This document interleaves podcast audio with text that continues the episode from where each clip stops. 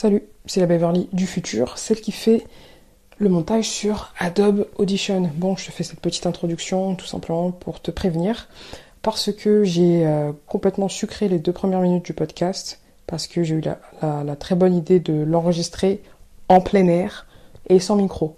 Bon, c'était pas prévu, mais quand t'as de l'inspi, bah il faut parler. Hein, tu me pardonneras, donc euh, c'est pour ça que je débute un petit peu de manière brutale dans ce podcast, tout simplement parce que j'ai coupé les deux premières minutes qui étaient complètement inaudibles. Et euh, pour la suite du podcast, franchement, le son, ça va. Euh, donc, euh, c'est pas exceptionnel, mais j'ai fait ce que j'ai pu. Donc, je te laisse avec la suite du podcast et à tout de suite. Blabla. Aujourd'hui, on est surtout là pour parler de toi, pour parler de comment matérialiser ta vision et pour te poser une question aussi. Quelle est la dernière fois que tu as retravaillé ta vision. Vraiment. Est-ce que c'était hier? Est-ce que c'était avant-hier, le mois dernier, il y a un an, dix ans? Peu importe. Parce qu'en fait, quand on est lancé, quand on, fait des choses, tu vois, on définit des choses, on a une vision, on définit des choses et des moyens d'atteindre nos objectifs, c'est très facile en fait d'être complètement perdu, de complètement... Euh, enfin, d'avancer tout simplement. T'avances, t'avances, t'avances, t'avances, t'avances. Et parfois, malheureusement, on oublie de se recentrer. On oublie de se reposer les questions qu'on s'était posées il y a quelques années de cela. Et je te dis ça et je suis pas non plus euh, une exception à la règle. Et je pense même, honnêtement, que ça se fait peut-être par palier, par phase. C'est-à-dire que tu as une vision, tu commences.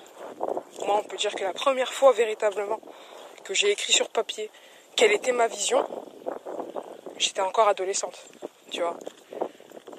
Et je sais qu'à plusieurs reprises, en fonction des, objectifs que j'atteignais, bah, je me reposais certaines questions pour essayer de me recentrer. Parce que avoir une vision, une vision initiale, c'est un premier pas. Puis après, il faut la retravailler, il faut l'affiner.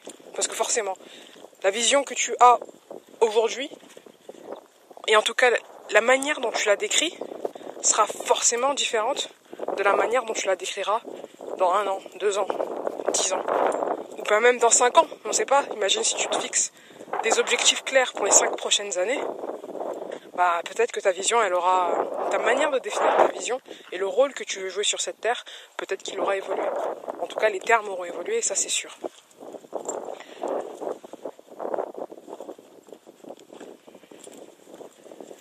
Une vision, avoir une vision claire? Oh merde, Putain, il y a un chat mort, sa mère. Oh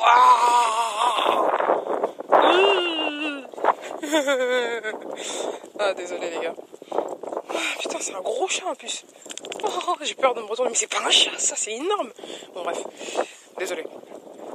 Ouais, forcément. je suis à côté d'une route, hein, on est quand même sur une route de campagne, mais euh, je crois que c'est pas un chat, c'est ça le pire. Je suis pas sûr que ce soit un chat. C'est gris et noir, euh, c'est gros, euh, si c'est pas un chat, si c'est un chat, c'est que c'est un très gros chat. Bon, bref.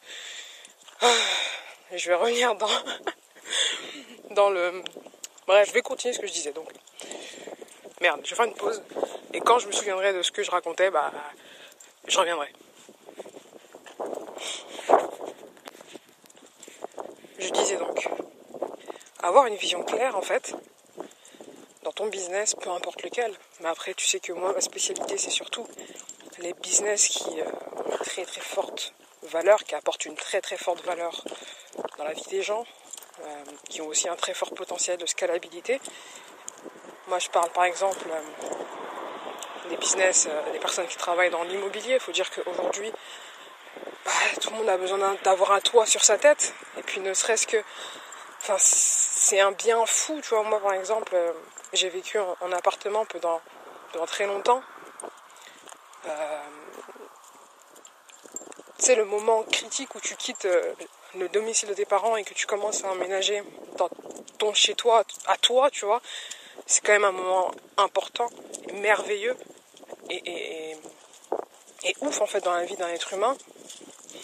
Et c'est fou en fait. Je trouve ça merveilleux.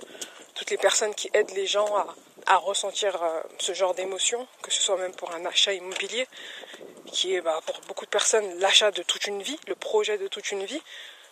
Et euh, moi, c'est avec ce genre de personnes que j'aime bosser, Après, il y a d'autres domaines prestigieux comme le cognac. J'aime beaucoup travailler avec des entreprises qui sont dans le cognac.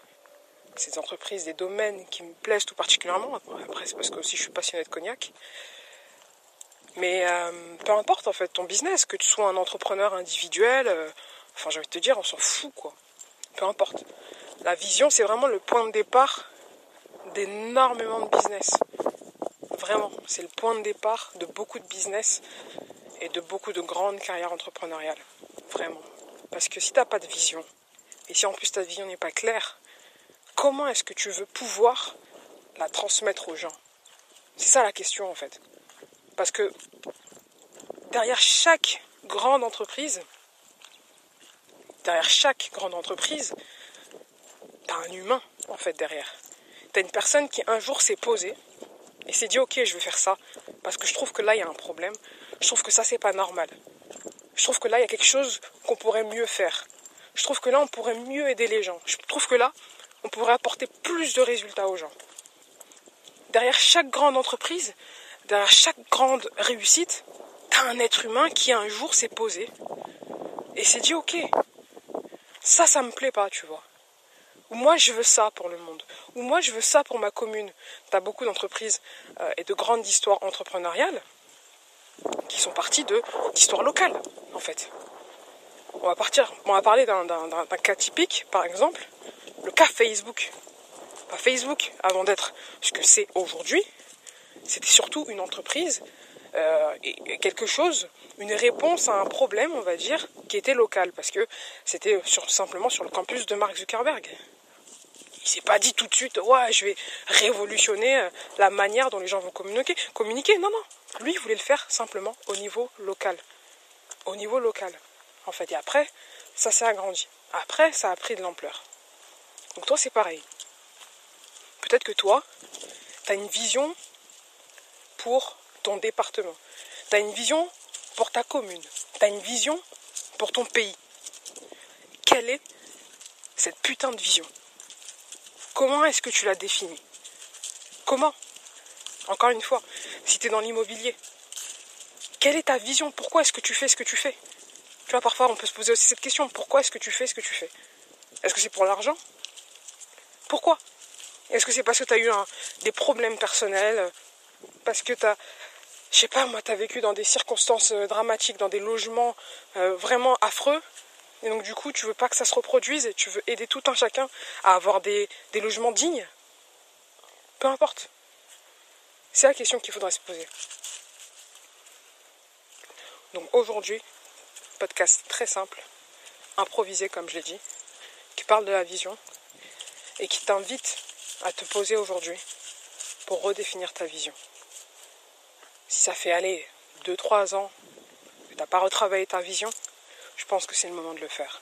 Et si ça fait un an que tu as travaillé ta vision et que là, en entendant ces mots, tu ressens le besoin de la retravailler encore, c'est le moment, mon pote. C'est le moment. Donc voilà, moi je vais te laisser. En plus, je crois que je me suis perdu, forcément. Euh, je connais pas encore très très bien le coin. Mais euh, j'espère que je vais retrouver mon chemin. Et puis moi, je te souhaite euh, bah, de tout péter avec ton business, de tout péter, d'aider un maximum de gens de répandre le bonheur autour de toi et d'avoir une vision qui fera trembler la terre entière. Et comme je dis souvent, enfin souvent, depuis le précédent épisode, j'ai toujours ce parallèle entre euh, les Moldus et les Shelby, tu vois. Les Shelby, aka les Peaky Blinders, versus les Moldus dans Harry Potter, ceux qui n'ont pas de pouvoir. Je fais souvent, souvent ce parallèle entre ceux qui ont un pouvoir qui ignorent qu'ils en ont un. Ceux qui ignorent qu'ils en ont un, c'est les moldus. Ceux qui en ont un, qui savent pertinemment qu'ils en ont un, et qui euh, font tout ce qu'il faut pour vivre à travers ce don-là, que j'appelle les Shelby. La question que je pose toujours, c'est pourquoi être un moldu quand on peut être un Shelby tu vois. Pourquoi? Qu'est-ce qui fait qu'une personne, justement, qui écoutera ce podcast, qui a une petite graine entrepreneuriale, qu'est-ce qui fait que cette personne-là, elle fera rien? Elle fera rien du tout. Limite, ça l'irritera, tu vois. Pas parce que ce que je dis, c'est de la merde. Après, chacun a le droit de penser ce qu'il veut. Mais simplement parce que ça challenge trop ce que cette personne a en elle. Moi, j'ai une réponse à ça. Mais euh, j'aimerais bien avoir la tienne. Donc dis-moi dans les commentaires ce que t'en penses. Pourquoi être un Moldu quand on peut être un Shelby Allez, bisous.